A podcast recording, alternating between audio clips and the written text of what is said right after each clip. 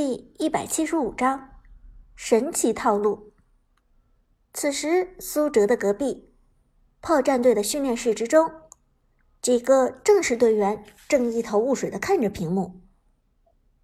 阿飞，今天到底是怎么个情况？娟儿姐怎么忽然让苏哲带着他的朋友们来踢馆了？而且听说他的朋友们段位都不是特别高，只有铂金水平。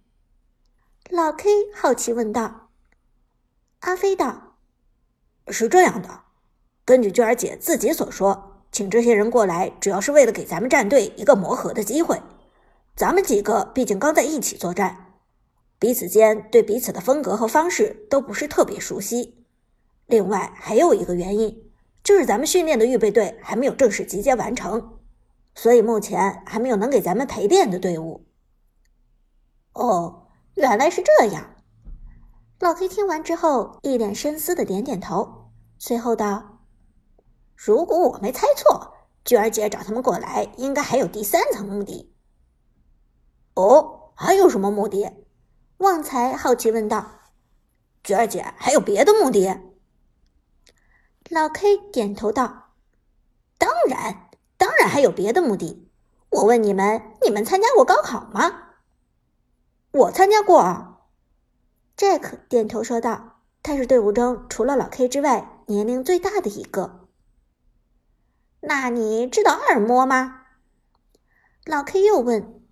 “知道啊，高考之前惯例有两次模拟考试，分别是一模、二模。”Jack 点头说道。老 K 轻轻点头，随后道：“那 Jack，你知道一模和二模有什么区别吗？”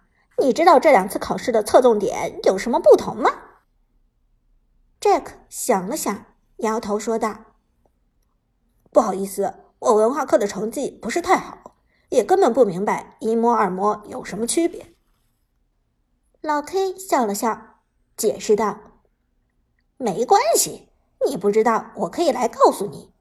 一般来讲，一模的难度要比高考难一些。”因为这次模拟考试的目的是发现考生的缺点，用来查漏补缺，所以题型往往很新颖，考试内容也比较复杂。而一模结束之后，二模距离正式考试的时间已经很近，因此二模的目的是为了给考生增加信心，所以二模的考试题往往出的都特别简单。说到这里，阿飞立即明白了老 K 的意思。老 K，你是觉得之前咱们的小组对抗试训赛相当于高考前的一模，用来查漏补缺，并且选拔咱们这些正式队员，而现在苏哲和他的朋友们相当于是娟儿姐给我们准备的二模，是为了让我们虐菜找自信的。老 K 点头说道：“没错，我觉得娟儿姐就是这个意思，否则以咱们炮战队的职业水准。”娟儿姐是不可能给咱们找来几个只有铂金段位的陪练，不是？阿飞听罢，轻轻点头。老 K 说的话的确很有道理。以大家职业选手的水平，只找来铂金段位的对手，实在是有些太奇怪了。哪怕对面有苏哲这样的大神带领，双方还是一场实力差距悬殊的比赛。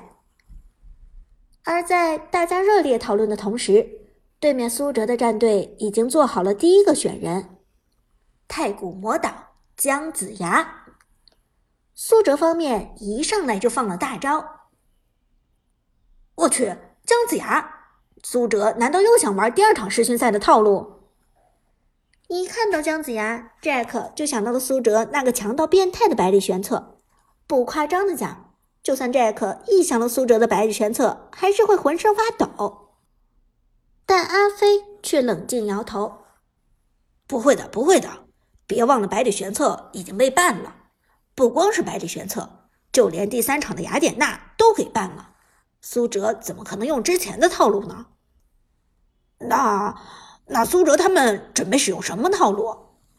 旺财忐忑的说道：“反正我一看到姜子牙就害怕，老觉得有什么大事要发生。”老 K 也明白旺财说的没错，姜子牙出现的确是大事发生的象征。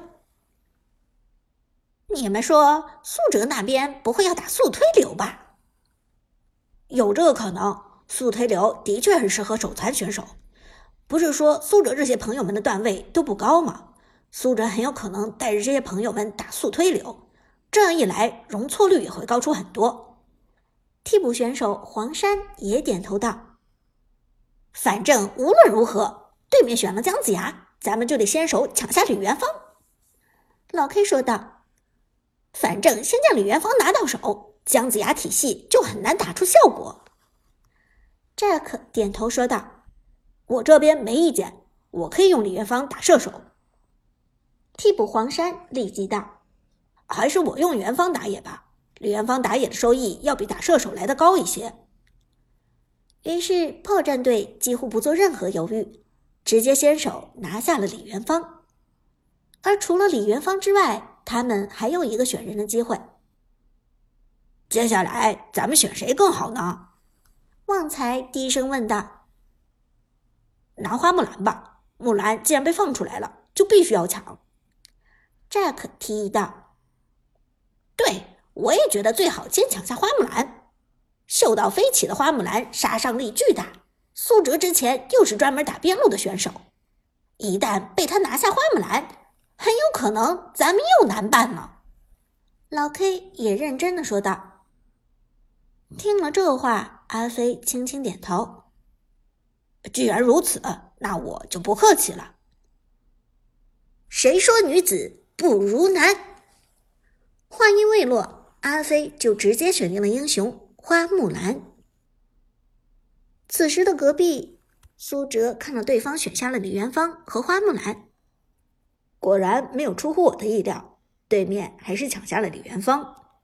花木兰应该是阿飞选择的，先手果然抢了个强势英雄。看到炮战队的选人，苏哲这边已经有些慌了。哲神，听说花木兰这个英雄很猛的。马海龙忐忑说道：“经常混迹低端局的他，没有什么机会见到太秀的花木兰。职业选手的花木兰，这简直让人颤抖啊！”陈天野恐惧之中带着一丝兴奋，笑着说道。苏哲则轻轻点头：“嗯。”炮战队的边路阿飞的确很厉害，他的花木兰用的也很风骚。那怎么办？我们岂不是注定要被虐？伍兹郁闷地说：“我可不喜欢被虐。”苏哲轻轻一笑：“你放心，我不会让你被虐的。”说到这里，刘思雨低声问道：“哲顺，咱们接下来怎么选人？”苏哲想也不想。先拿那两个，和咱们昨天训练的时候一样，和咱们昨天训练的时候一样。说到这里，刘思雨先手抢下了一个英雄——天不生夫子，万古如长夜。万古长鸣老夫子，姜子牙体系中与李元芳一样重要的男人，配合姜子牙能干可能拆塔。同时还是县霸级别的边路英雄，在职业赛场上的出场率丝毫不亚于花木兰和曹操。